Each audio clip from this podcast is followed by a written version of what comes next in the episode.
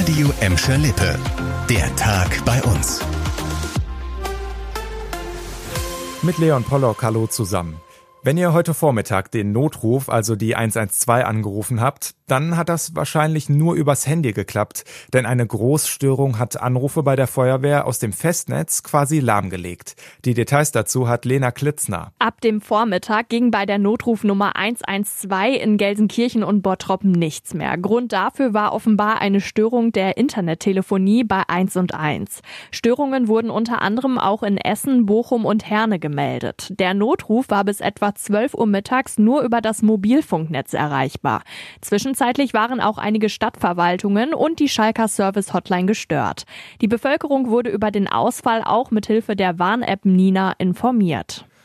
Heute ist Equal Pay Day, das heißt, bis heute haben Frauen in Deutschland statistisch gesehen und im Vergleich zu ihren männlichen Kollegen umsonst gearbeitet. Auch die Gewerkschaft Nahrung Genuss Gaststätten macht klar, so kann das nicht weitergehen.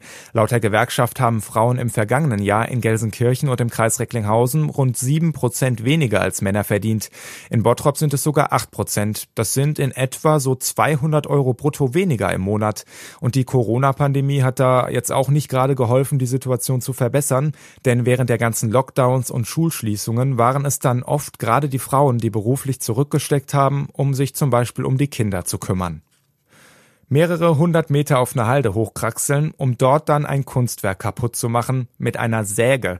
Also immer wenn man denkt, bekloppter wird's nicht, passiert's dann eben doch. Diesmal auf Halde Haniel in Bottrop. Dort haben wahrscheinlich am Sonntag zwischen halb neun und elf Uhr vormittags Unbekannte fünf der hölzernen Stelen abgesägt und die Halde runtergeschmissen. Die bunten Stelen wurden im Rahmen der Ruhrtriennale von einem baskischen Maler und Bildhauer entworfen. Der Regionalverband Ruhr schätzt den Schaden auf rund 100.000 Euro.